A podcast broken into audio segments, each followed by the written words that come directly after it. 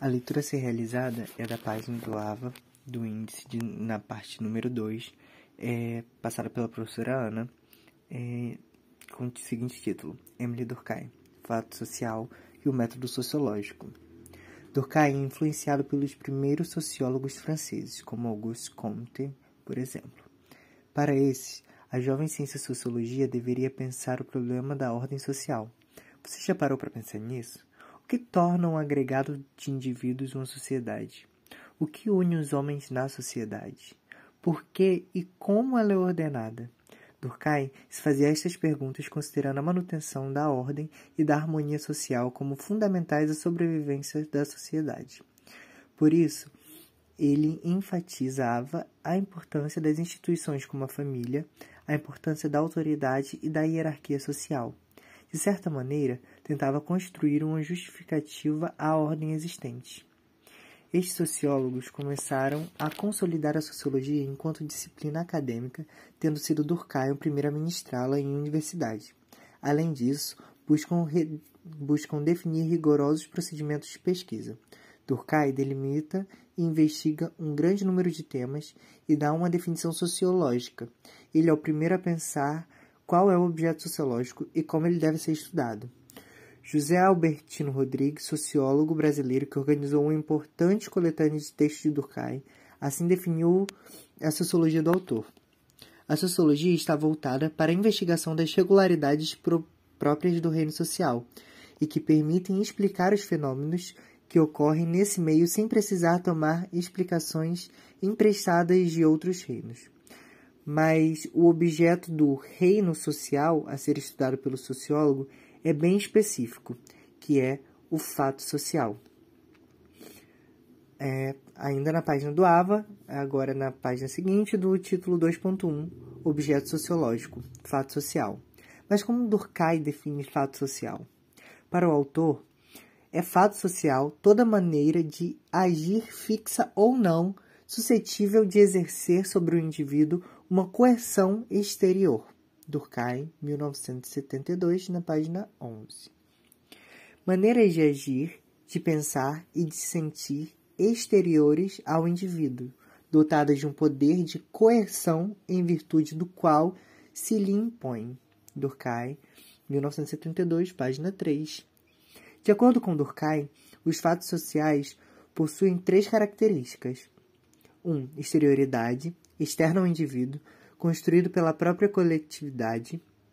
A anterioridade é algo anterior ao nascimento do indivíduo, algo que já é existente na sociedade, e se existia, se existe antes dele, existe fora dele. Exemplos: sinais.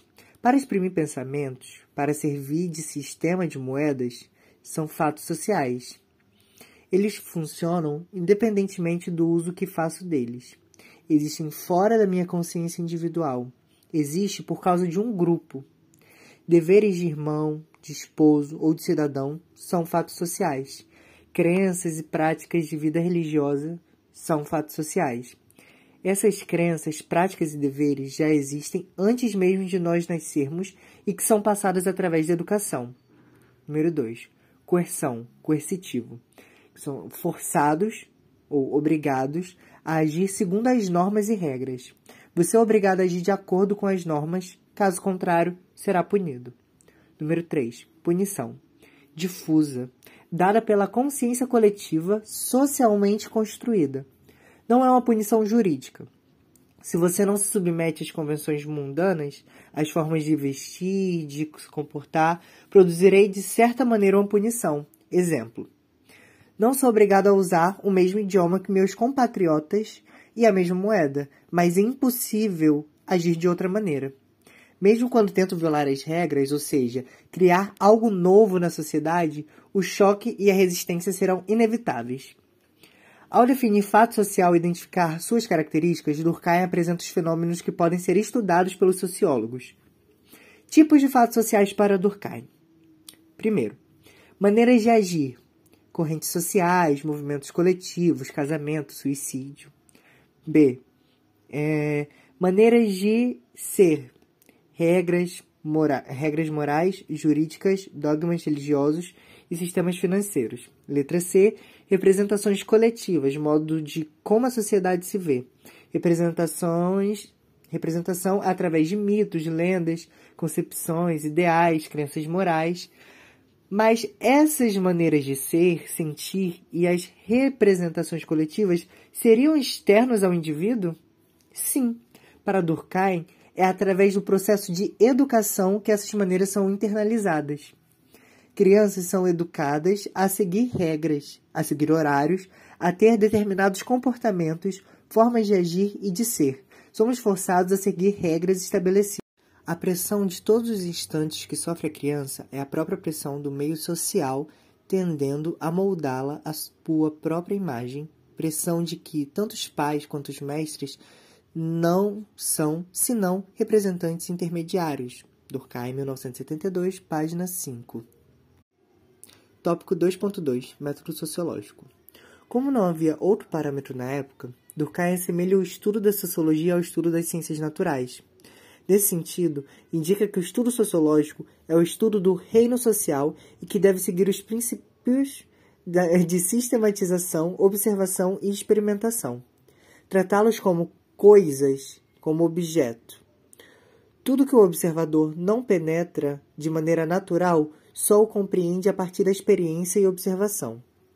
Como são objetos, devem ser medidos, observados e comparados, independente do que os indivíduos pensem ou declarem a seu respeito. Claro que o cientista tem suas preferências, mas o que verifica são coisas e essas coisas, desagradáveis ou desconcertantes, devem ser expostas. Seu papel é exprimir a realidade e não de julgá-la. É necessário afastar as prenoções, pois constitui, além do mais, a base de todo método científico, definir os fenômenos, considerá-los independente das manifestações individuais da maneira mais objetiva possível, ver como ele ou ela é e não como a gente pensa. É importante dizer que Durkheim parte dos métodos clássicos das ciências da natureza, observação e experimentação, para observar os fatos sociais. Depois, aplica dados empíricos, estatísticas e os sistematiza sociologicamente, como fez no livro O Suicídio, publicado em 1987 na França. Com esses estudos, Durkheim desenvolveu um método para que se possa ver, descrever e, o que é mais importante do ponto de vista científico, classificar a realidade. Os sociólogos devem caracterizar e definir o método que aplicam. Durkheim tinha uma preocupação com a delimitação do campo e do objeto da ciência. Como estudar objetos já tradicionalmente estudados pela filosofia? Como analisá-los sem invadir os outros campos, como a filosofia já consolidada, mas também outras ciências humanas nascentes, como a psicologia? Por isso, uma análise sistemática das regras e dos métodos dessa ciência. Tópico 3. Emily Durkheim, A Educação e a Sociologia. O livro Educação e Sociologia foi publicado pela primeira vez em 1922. É um livro póstumo que reúne diversas lições ou aulas e palestras do mestre. Neste livro, Durkheim compreende a educação como um fato social e, portanto, objeto de estudo sociológico. Vamos ler o primeiro capítulo do livro, intitulado Educação, Natureza e Papel.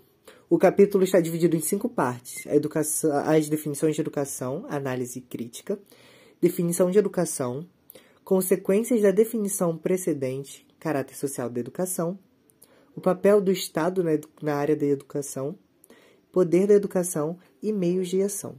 Antes de ler o capítulo, proponho a seguinte reflexão: qual é a função da educação? Em seguida, vamos ler o capítulo 1, a parte 1, 2, 3 e 4. Durkheim, capítulo 1. As definições de educação Exame crítico, página 33 a 38.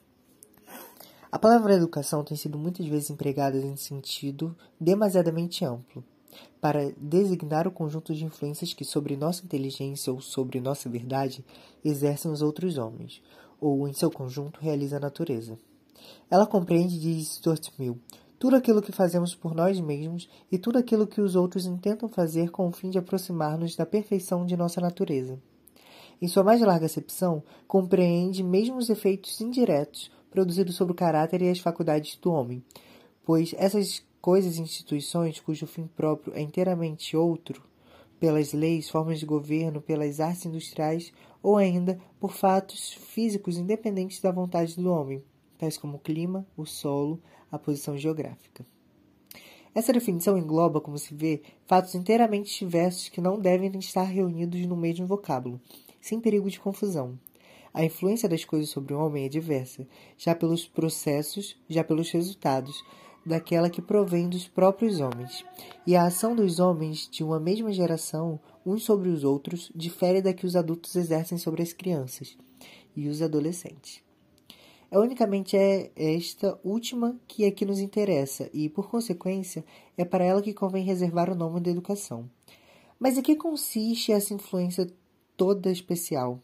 Respostas muito diversas têm sido dadas a essa pergunta. Todas, no entanto, podem reduzir-se a dois tipos principais.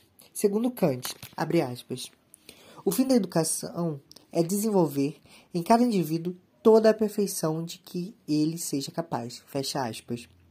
Mas o que se deve entender pelo termo perfeição? Perfeição, ouve-se dizer muitas vezes, é o desenvolvimento harmônico de todas as faculdades humanas. Levar ao mais alto grau possível todos os poderes que estão em nós, realizá-los tão completamente como possível, sem que uns prejudiquem os outros. Não será, com efeito, o ideal supremo? Vejamos, porém, se isso é possível.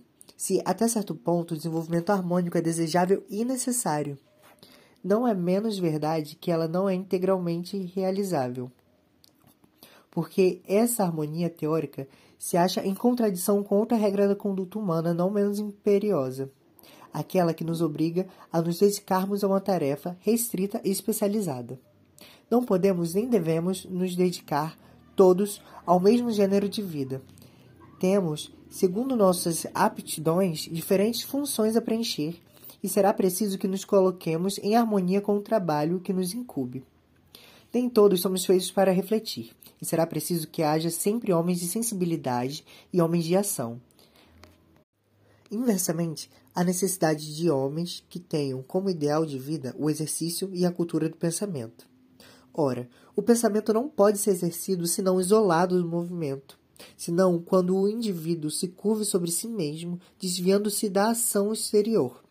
Daí, uma primeira diferenciação que nos ocorre sem ruptura de equilíbrio. E a ação, por sua vez, como pensamento, é suscetível de, to de tomar uma multidão de formas diversas e especializadas.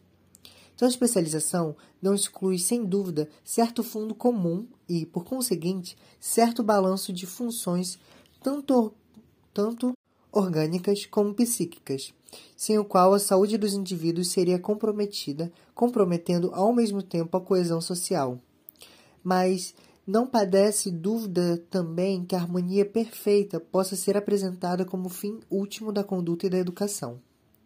Menos satisfatória ainda é a definição utilitária, segundo a qual a educação teria por objeto, aspas, fazer do indivíduo um instrumento de felicidade para si mesmo e para os seus semelhantes. Fecha aspas, James Mill.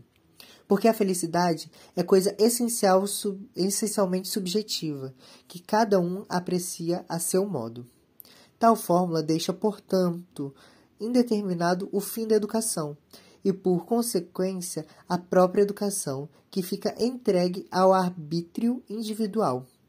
É certo que Spencer ensaiou definir objetivamente a felicidade. Para ele, as condições de felicidade são as de vida. A felicidade completa é a vida completa. Que será necessário entender aí pela expressão de vida? Se se trata unicamente da vida física, compreende-se. Pode-se dizer que, sem isso, a felicidade seria impossível.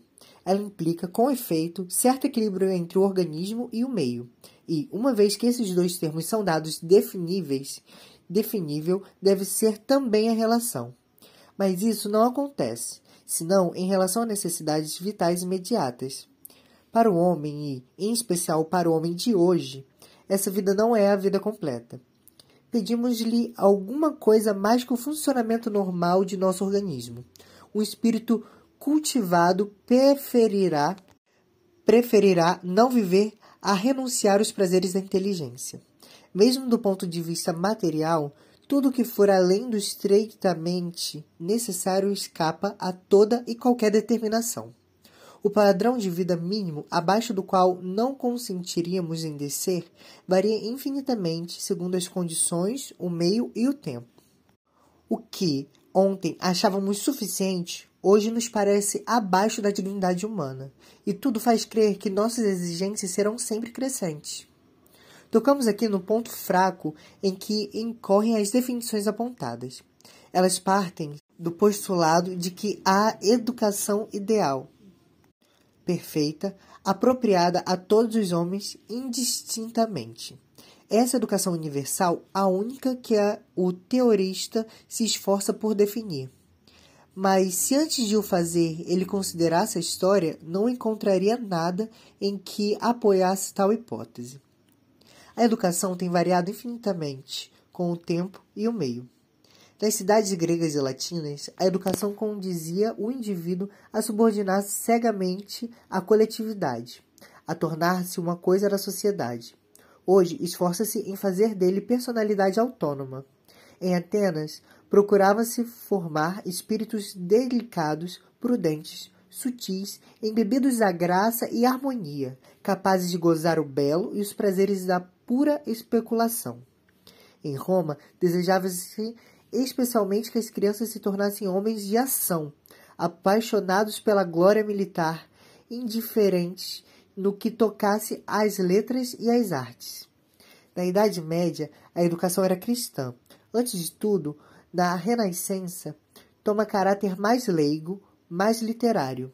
Nos dias de hoje, a ciência tende a ocupar o lugar de que a arte outrora preenchia. Dir-se-á que isso não representa o ideal ou que, se a educação tem variado, tem sido pelo desenvolvimento do que deveria ser o do que deveria ser. O argumento é insubsistente.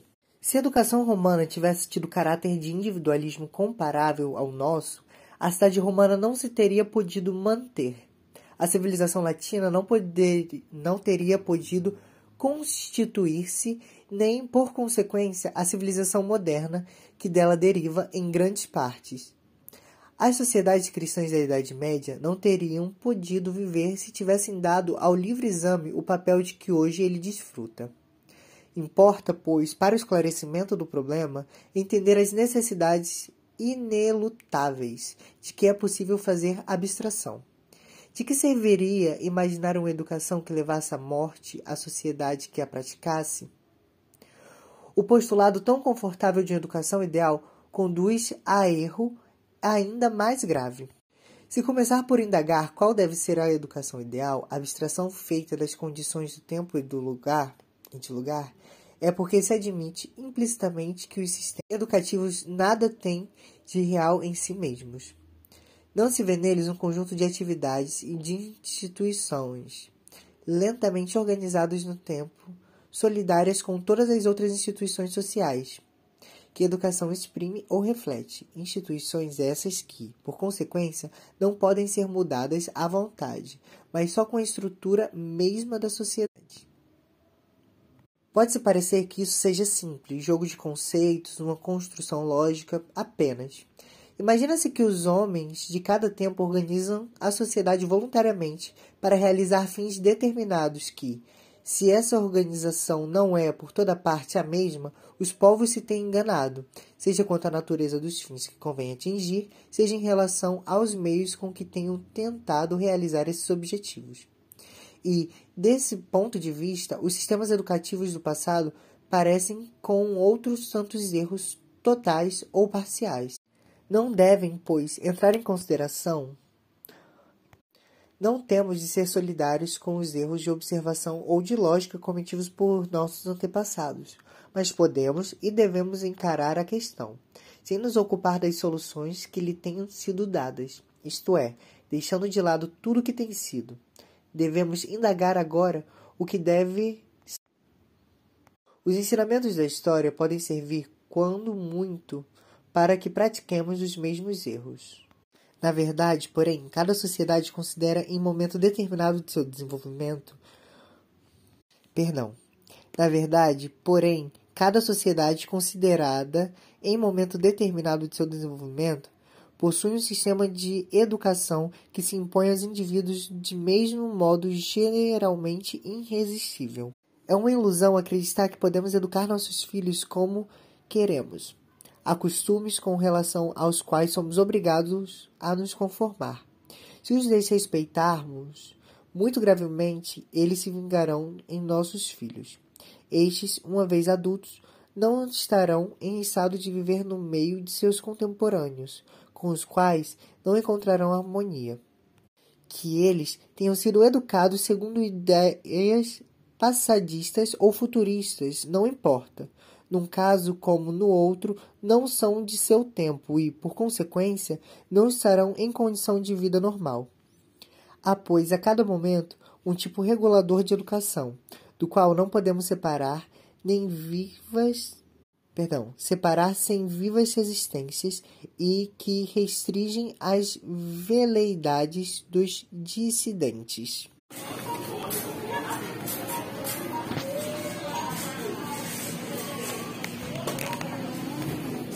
Danke.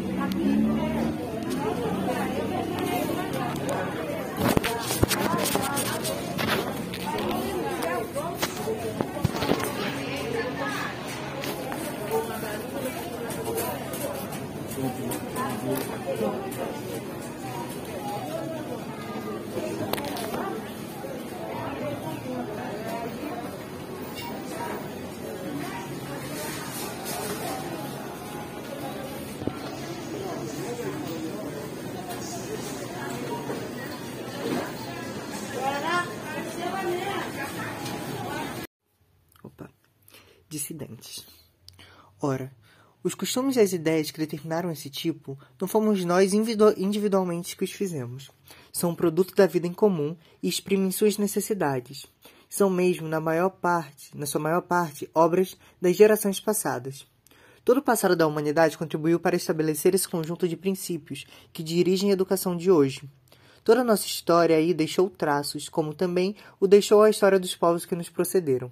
Da mesma forma, os organismos superiores trazem em si como que um eco de toda a evolução biológica de que são resultado. Quando se estuda historicamente a maneira pela qual se formaram e se desenvolveram os sistemas de educação, percebe-se que eles dependem da religião, da organização política, grau de desenvolvimento das ciências, do estado das indústrias, etc. Separados de todas essas causas históricas, tornam-se incompreensíveis, incompreensíveis.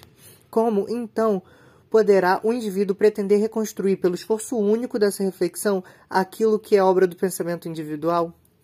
Ele não se encontra em face de uma tábula rasa, sobre a qual poderia edificar o que quisesse, mas diante de realidades que não podem ser criadas, destruídas ou transformadas à vontade. Não podemos agir sobre elas senão na medida em que aprendemos a conhecê-las, em que sabemos qual é a sua natureza e quais as condições de que dependem e não poderemos chegar a conhecê-las se não nos metermos a estudá-las. Pela observação, como o físico estuda a matéria inanimada e o biologista os corpos vivos. Como proceder de modo diverso? Quando se quer determinar tão somente pela dialética o que deve ser a educação, começa-se por fixar fins certos à tarefa de educar. Mas que é que nos permite dizer que a educação tem tais fins em vez de tais outros? Não poderíamos saber, a priori, qual a função da respiração ou da circulação no ser vivo. Só a conhecemos pela observação. Que privilégio nos levaria a conhecer de outra forma a função educativa? Responder-se-á que não há nada mais evidente do que o seu fim, de preparar as crianças. Mas isso seria enunciar o problema para outras palavras, nunca resolvê-lo. Seria melhor dizer em que consiste no preparo a que tende a que necessidade humana, humanas corresponde. Ora, não se pode responder às tais indagações senão começando por observar em que esse preparo tem consistido e a que necessidades tem atendido no passado. Assim, para constituir a noção preliminar de educação, para determinar as coisa, a coisa a que damos esse nome, a observação histórica parece-nos indispensável. Tópico seguinte: definição de educação. Página 38 a 41.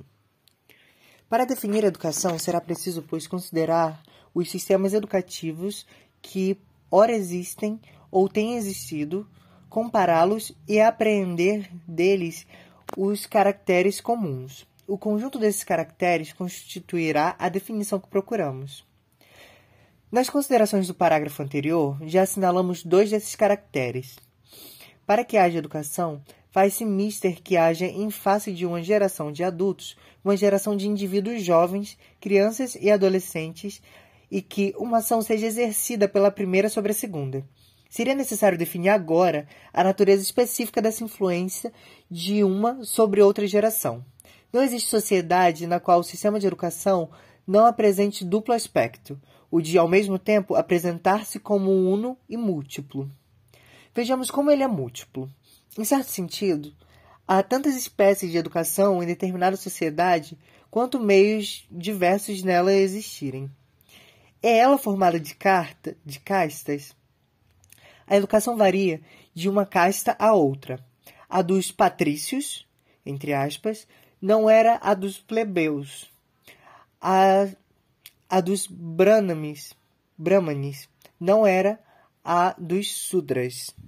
Da mesma forma, na Idade Média, que diferença de cultura entre pajem, instruído em todos os segredos da, da cavalaria, e o vilão, que ia aprender na escola da paróquia, quando aprendia parcas noções de cálculos, de cálculo, canto e gramática. Ainda hoje, não vemos que a educação varia com as classes sociais e com as regiões? A da cidade não é a do campo, a do burguês não é a do operário. Dir-se-á que essa organização não é normalmente justificável e que não se pode enxergar nela senão um defeito, remanescente de outras épocas, e destinado a desaparecer. A resposta a essa objeção é simples. Claro, isso, claro, esta, perdão, Claro está que a educação das crianças não devia depender do acaso, que as fez nascer aqui ou acolá, desses pais e não aqui, daqueles. Mas, ainda que a consciência moral do nosso tempo tivesse percebido acerca desse tempo a satisfação que ela espera, ainda assim a educação não se tornaria mais uniforme e igualitária.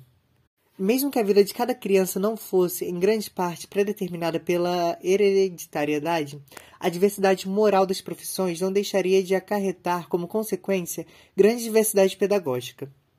Cada profissão constitui um meio sui generis que reclama aptidões particulares e conhecimentos especiais, meio que é regido por certas ideias, certos usos, certas maneiras de ver as coisas e como a criança deve ser preparada em vista de certa função, a que será chamada a preencher.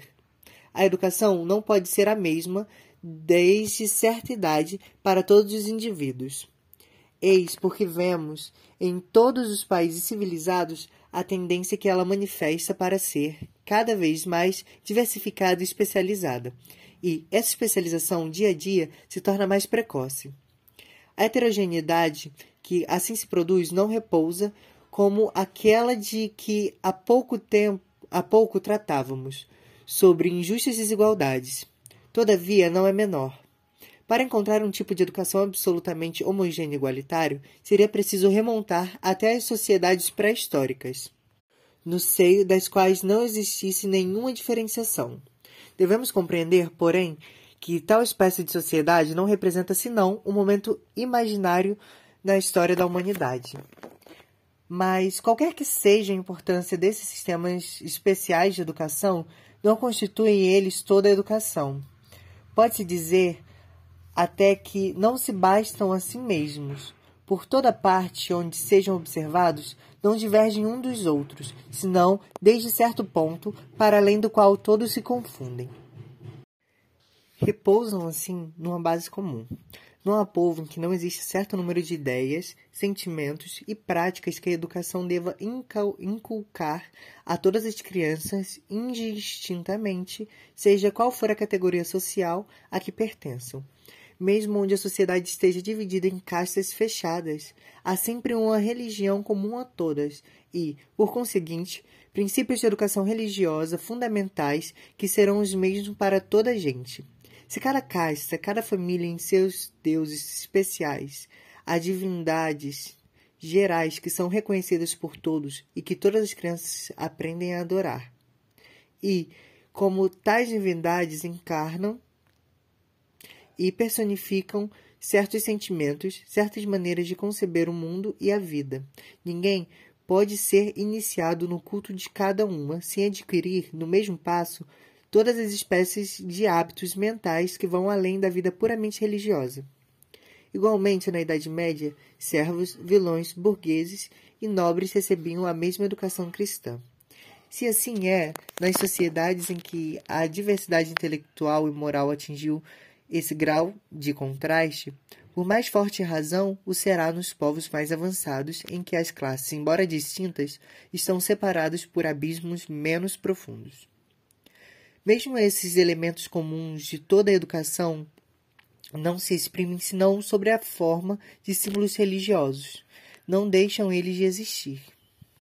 No decurso da história, constitui-se todo um conjunto de ideias acerca da natureza humana, sobre a importância respectiva de nossas diversas faculdades, sobre o direito e sobre o dever, sobre a sociedade, o indivíduo, o progresso, a ciência, a arte, etc. Ideias essas que são a base mesma do, do espírito nacional. Toda e qualquer educação, a do rico e a do pobre, a que conduz às carreiras liberais, como a que prepara para as funções industriais, tem por objeto fixar essas ideias na consciência dos educandos.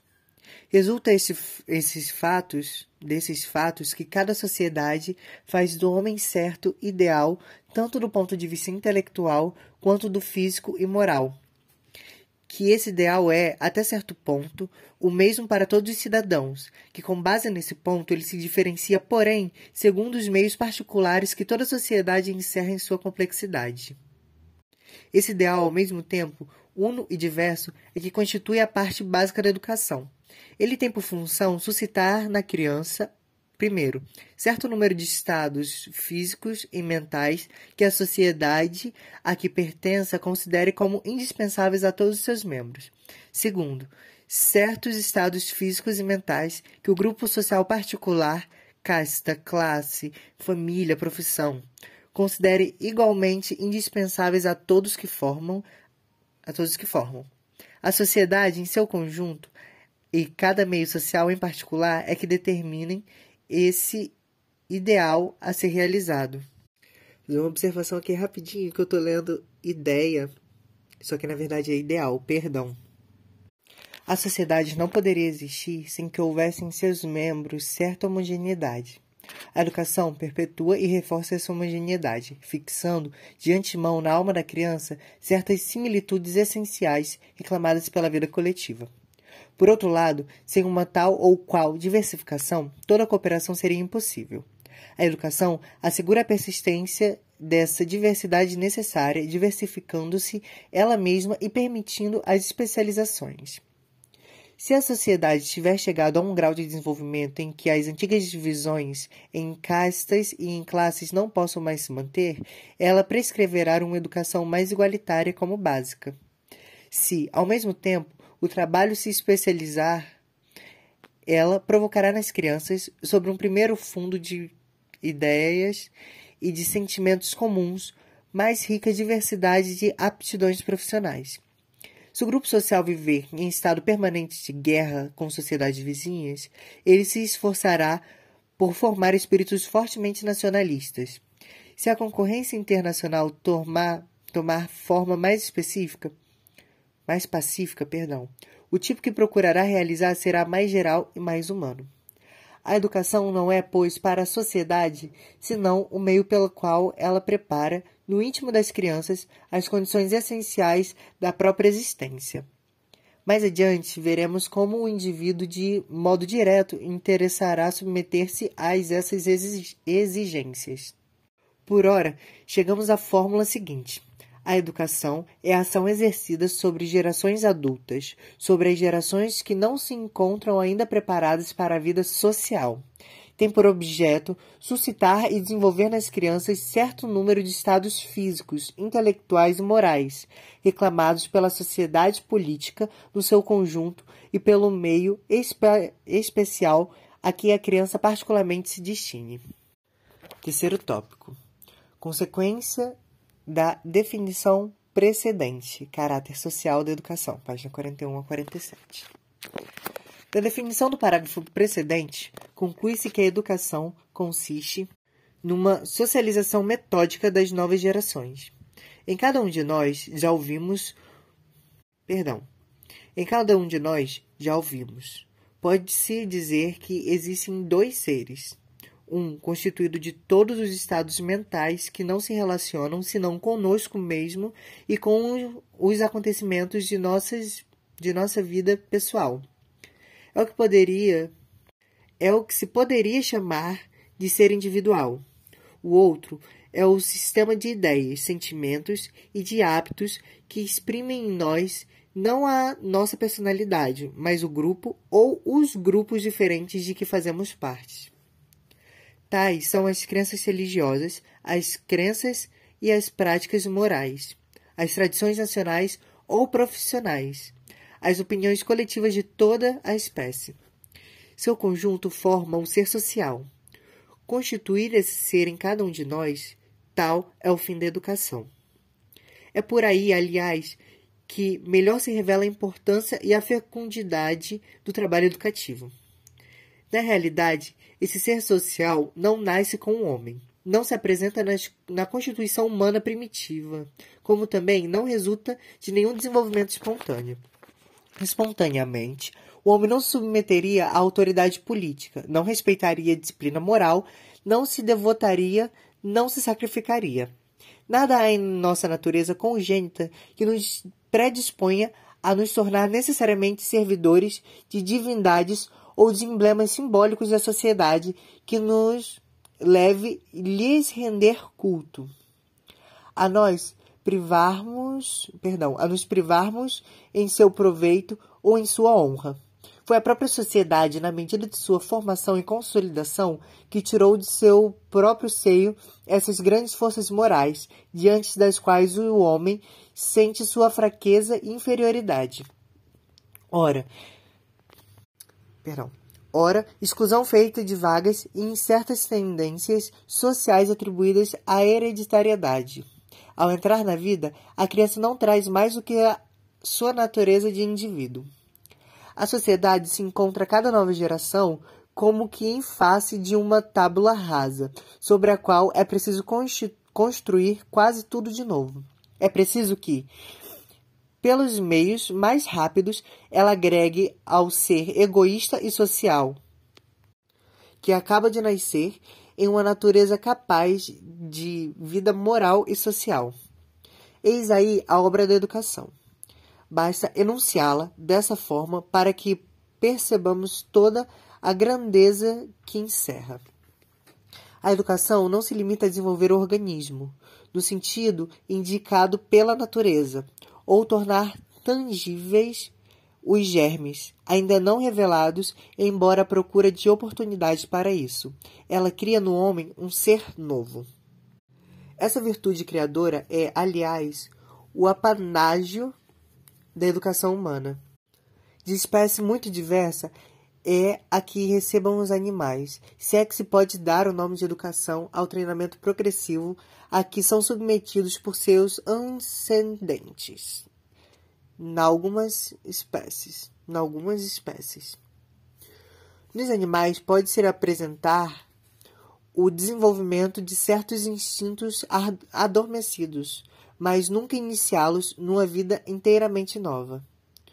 O treinamento pode facilitar o trabalho de funções naturais, mas não cria nada de novo. Instruído por sua mãe, talvez o passarinho possa voar o mais cedo ou fazer seu ninho, mas pouco aprende além do que poderia descobrir por si mesmo.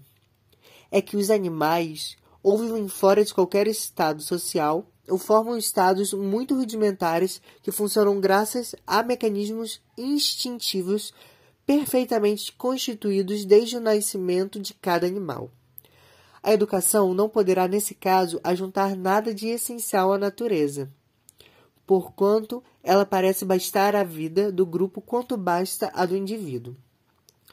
No homem, ao contrário, as múltiplas aptidões que a vida social supõe, muito mais complexas, não podem se organizar em, nosso em nossos tecidos. Aí, se materializ materializando sob a forma de predisposições orgânicas. Segue-se que elas não podem ser transmitidas de uma geração a outra por meio da hereditariedade. É pela educação que essa transmissão se dá. Entretanto, podem objetar-nos, perdão, podem objetar-nos se realmente para as qualidades morais é assim, porquanto elas nos vêm limitar a atividade e por isso mesmo, perdão, e por isso mesmo só podem ser suscitadas por uma ação vinda de fora. Não há outras qualidades que todo homem se interessa em adquirir e espontaneamente procura possuir? Sim, tais são as diversas qualidades da inteligência que melhor lhe permitem adaptar a conduta à natureza das coisas. Tais são também as qualidades físicas e tudo quanto contribua para a saúde e o vigor do organismo. Para essas, pelo menos, Parece que a educação não faz senão ir adiante do que a natureza conseguiria por si mesma. Mas ainda assim, para esse estado de perfeição relativa, a sociedade concorre muito. Apressa aquilo que, sem seu concurso, só muito lentamente se daria. Mas o que demonstra claramente, apesar das aparências, que aqui como alhures, a educação satisfaz, antes de tudo, a, necessi a necessidades sociais.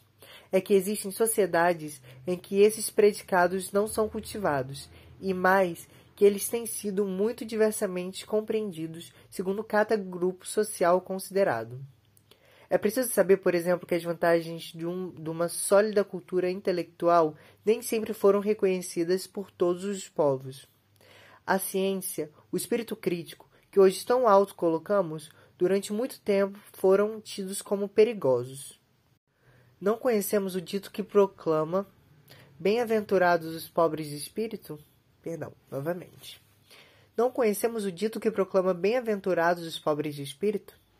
Não devemos acreditar que essa indiferença para o saber tenha sido artificialmente imposta aos homens, com essa violação de sua própria natureza. Eles não possuem por si mesmos o apetite instintivo da ciência, como tantas vezes e tão arbitrariamente se tem afirmado. Os homens não desejam a ciência senão na medida em que a experiência lhes tenha demonstrado que não podem passar sem ela. Ora, no conhec... Perdão. Ora, no que concerne à vida intelectual, ela não é necessária. Como Rousseau já dizia, para satisfazer as necessidades da vida, a sensação, a experiência e o instinto podem bastar, como bastam aos animais. Se o homem não conhecesse outras necessidades senão essas, muito simples, que têm raízes em sua própria constituição individual, não se teria posto no encalço da ciência, tanto mais que ela não pode ser adquirida senão após duros e penosos esforços. O homem não veio a a conhecer a sede do saber, senão quando a sociedade lhe despertou. E a sociedade não lhe despertou, senão quando sentiu que seria necessário fazê-lo. Esse momento veio quando a vida social, sob todas as formas, se tornou demasiado complexa para poder funcionar de outro modo que não fosse pelo pensamento refletido, isto pelo pensamento esclarecido pela ciência. Então, a cultura científica tornou-se independente e é essa a razão por que a sociedade a reclama de seus membros e a impõe a todos como um dever. Originariamente, porém, enquanto a organização social era muito simples, muito pouco variada, sempre igual a si mesma, a tradição cega bastava como basta um instinto para o animal. Neste estado, o pensamento e o livre exame eram inúteis, se não prejudiciais porque ameaçavam a tradição. Eis porque eram proscritos. Nasceu o mesmo com as qualidades físicas. Se o estado do meio social inclina a consciência pública para o ascetismo, a educação física será relegada a plano secundário. É o que se produziu em parte nas escolas da Idade Média. E esse ascetismo era necessário para a única maneira de adaptação às concepções da época, eram tê-lo em apreço. Tal seja a corrente da opinião, a educação física será de uma ou de outra espécie. Em Esparta, tinha por objeto especialmente enrijar os membros para resistir à fadiga. Em Atenas, era um meio de tornar os corpos belos à vista. Dos tempos da cavalaria, pediam-se-lhes, perdão, pediam-se-lhe guerreiros ágeis e flexíveis em nossos tempos, não tem senão um fim higiênico, preocupando-se especialmente em corrigir os efeitos danosos da cultura intelectual muito intensa. Desse modo, mesmo quando as qualidades pareçam à primeira vista espontaneamente desejadas pelo indivíduo, refletem já as exigências do meio social que as prescrevem como necessárias. Estamos agora em condições de esclarecer uma dúvida que todo o trecho anterior sugere. Se os indivíduos, como demonstramos, só agem segundo as necessidades sociais, parece que a sociedade impõe aos homens insuportável tirania. Na realidade, porém, eles mesmos são interessados nessa submissão, porque o ser novo, que é a ação coletiva, por intermédio da educação, assim edifica em cada um de nós, representa o que há de melhor no homem, o que há em nós de propriamente humano. Na verdade, o homem não é humano, senão porque vive em sociedade. É difícil, numa só lição, demonstrar com rigor essa proposição tão geral e tão importante, resumo dos trabalhos da sociologia contemporânea. Mas posso afirmar que essa proposição é cada vez menos contestada e, ademais, não será difícil relembrar, embora sumariamente, os fatos essenciais que a justificam. Antes de tudo, se há hoje verdade histórica estabelecida, é a de que a moral se acha estreitamente relacionada com a natureza das sociedades, pois que, como o mostramos nas páginas anteriores, ela muda quando as sociedades mudam. É que ela resulta da vida em comum. É a sociedade que nos lança fora de nós mesmos, que nos obriga a considerar outros interesses que não os nossos, que nos ensina a dominar as paixões, os instintos e dar-lhes dar lei, ensinando-nos o sacrifício, a privação, a subordinação dos nossos fins individuais a outros mais elevados. Todo o sistema de representação que mantém em nós a ideia e o sentimento das, da lei, da disciplina interna ou externa é instituído pela sociedade. Foi assim que adquirimos esse poder de resistirmos a nós mesmos, domínio sobre nossas tendências, que é dos traços distintos da fisionomia humana, pois ela é tão desenvolvida em nós quanto mais plenamente representamos as qualidades do homem de nosso tempo. Do ponto de vista intelectual, não devemos menos à sociedade. É a sociedade que elabora as noções cardeais que dominam o pensamento. A noção de causa, de leis, de espaço, de números, noções de corpo, de vida, de consciência, de sociedade, etc. Todas essas ideias fundamentais se encontram perpetuamente em evolua... Perdão, perpetuamente em evolução. Todas essas ideias fundamentais se encontram perpetuamente em evolução é que elas são um resumo, a resultante de todo o trabalho científico, justamente ao contrário de serem seu ponto de partida, como Pestalozzi se acreditava.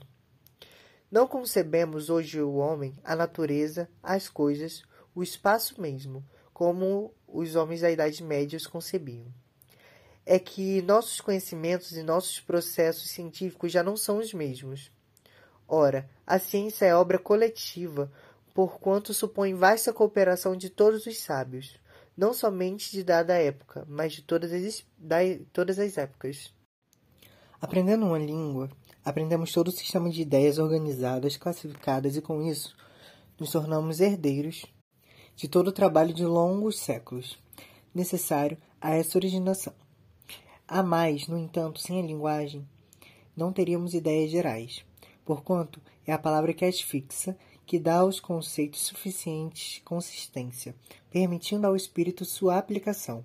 Foi a linguagem que nos permitiu ascender acima da sensação, e não será necessário demonstrar que, de todos os aspectos da vida social, a linguagem é um dos mais preeminentes. Por esses exemplos, se vê que se reduziria o homem se retirasse dele tudo quanto a sociedade lhe empresta. Retornaria à condição de animal. Se ele pôde ultrapassar o estágio em que animais permanecem, é porque, em primeiro lugar, não se, não se conformou com o resultado único de seus esforços pessoais, mas cooperou sempre com seus semelhantes. E isso veio reforçar o rendimento da atividade de cada um. Depois, e sobretudo porque os resultados do trabalho de uma geração não, ficaria, não ficaram perdidos para uma geração que lhe surgiu, que lhe seguiu, perdão. Os frutos da experiência humana são quase que integralmente conservados graças à tradição oral, graças aos livros, aos monumentos figurados, aos utensílios e instrumentos de toda a espécie que se transmitem de geração em geração. O solo da natureza humana se recobre assim de fecunda camada de aluvião que cresce sem cessar, em vez de se dissipar, todas as vezes que uma geração se extingue e é substituída por outra, a sabedoria humana vai sendo acumulada e revista dia a dia, e é essa acumulação indefinida o que eleva o homem acima do animal e de si mesmo. Com a cooperação, no entanto, esse aproveitamento da experiência não se torna possível senão na sociedade por ela, para que o legado de cada geração possa ser conservado e acrescido. Será preciso que exista uma entidade moral duradoura que ligue uma geração à outra, a sociedade. Por isso mesmo, o suposto antagonismo muitas vezes admitido entre indivíduo e sociedade não corresponde a coisa alguma no terreno dos fatos. Desejando melhorar a sociedade, o indivíduo deseja melhorar-se a si próprio. Por sua vez, a ação exercida pela sociedade, especialmente através da educação, não tem por objeto ou por efeito comprimir o indivíduo, amesquinhá-lo, desnaturá-lo, mas ao contrário, engrandecê-lo e torná-lo criatura verdadeiramente humana. Sem dúvida, o indivíduo não pode engrandecer-se senão pelo próprio esforço. O poder do esforço constitui precisamente uma das características essenciais do homem. Quarto tópico: a função do Estado em matéria de educação página 47 e 49. A definição anteriormente estudada permite resolver com clareza a controvertida questão de deveres de Estado e direitos do Estado em matéria de educação. Opõem-se ao Estado quase sempre os direitos da família. Diz-se que a criança é, antes de tudo, de seus pais. A estes, pois, e a mais ninguém, incube a direção de seu desenvolvimento intelectual e moral. A educação é, assim, concebida como uma coisa socialmente privada e, doméstica, tendendo-se, desse ponto de vista, naturalmente a reduzir ao mínimo a intervenção do Estado. De fato, dizem alguns, só quando falte a família é que o Estado deve intervir como auxílio e substituto, auxiliar e substituto. Quando a família não está em estado de cumprir seus deveres, é natural que o Estado apareça. É natural também que ele, tome, que ele torne tão fácil quanto possível a tarefa educativa, pondo à disposição das famílias e escolas a que elas possam mandar seus filhos, se assim o entenderem. Mas a ação do Estado deve conter-se nisso e nada mais. O Estado deve, ne deve negar-se a qualquer ação positiva tende a imprimir determinada orientação ao espírito da juventude. Todavia, se examinarmos mais de perto a questão, verificaremos que a ação do Estado não poder ficar assim restrita ou negativa. Se a educação, como vimos em primeiro lugar, se apresenta como letiva, se tem por fim adaptar a criança ao meio social para o qual se destina, é impossível que a sociedade se desinteresse desse trabalho, como poderia aliar-se se a sociedade tem de ser o ponto de referência em vista do qual a educação deve dirigir esforços? É ela própria que incube de lembrar ao mestre quais são as ideias e os sentimentos a imprimir ao espírito da criança, a fim de que o futuro cidadão possa viver em harmonia com o meio. Se a sociedade não estiver sempre presente e vigilante para obrigar a ação pedagógica a exercer-se em sentido social, ela se colocará ao serviço de interesses particulares e a grande alma pátria se dividirá, esfalecendo-se numa multidão incoerente de pequenas almas fragmentárias em conflito umas com as outras. Nada pode ser mais contrário ao objetivo fundamental de toda educação. É forçoso escolher. Se se dá alguma importância à existência da sociedade, e nós acabamos de ver o que ela representa para o indivíduo, preciso será que a educação assegure entre os cidadãos suficiente comunidade de ideias e de sentimentos sem que nenhuma sociedade subsiste. E, para que a educação possa produzir esse resultado, claro está que não pode ser inteiramente abandonada ao arbítrio dos particulares. Admito que a educação seja função essencialmente social. Não pode o Estado se desinteressar dela. Ao contrário, tudo que seja educação deve estar, até certo ponto, submetido à sua influência. Isso não quer dizer que o Estado deva necessariamente monopolizar o ensino. A questão é muito complexa para que se trate dela assim de passagem. Pode-se acreditar que o progresso escolar seja mais fácil e mais rápido onde certa margem se deixa à iniciativa privada. O indivíduo é sempre mais inovador que o Estado. Mas, de fato, de dever o Estado, no interesse público, deixar abrir outras escolas que não as suas, não se segue que deve tornar tornar-se, perdão, não se segue que deva tornar-se estranho ao que nelas se venha a passar. Pelo contrário, a educação que aí se der deve estar submetida à sua fiscalização. Não é o mesmo admissível que a função de educador possa ser preenchida por alguém que não apresente as garantias que o, de que o Estado, e só ele pode ser juiz. Os limites dentro dos quais deve permanecer essa intervenção não podem ser determinados uma vez por todas, mas um princípio de intervenção não se contesta. Não se compreende que uma escola possa reclamar o direito de dar uma educação antissocial, por exemplo. Será necessário reconhecer, entretanto, que a situação de luta em que atualmente estão os espíritos quanto à função do Estado torna seus deveres particularmente delicados, ao mesmo tempo que mais relevantes em matéria de educação. Não incube ao Estado, com efeito, impor uma comunhão de ideias e de sentimentos sem a qual a sociedade não se organiza. Essa comunhão é espontaneamente criada e ao Estado outra coisa não cabe senão consagrá-la, mantê-la, torná-la mais consciente aos indivíduos. Ora, é incontestável que, infelizmente entre nós, essa unidade mortal não se apresenta sob todos os pontos, como seria de desejar-se. Estamos divididos por concepções divergentes e às vezes mesmo contraditórias. Há, nessas divergências, um fato impossível de dissimular e cuja consideração se impõe ao espírito dos educadores, e o de que não se deve reconhecer à maioria o direito de impor suas ideias aos filhos dos indivíduos em minoria.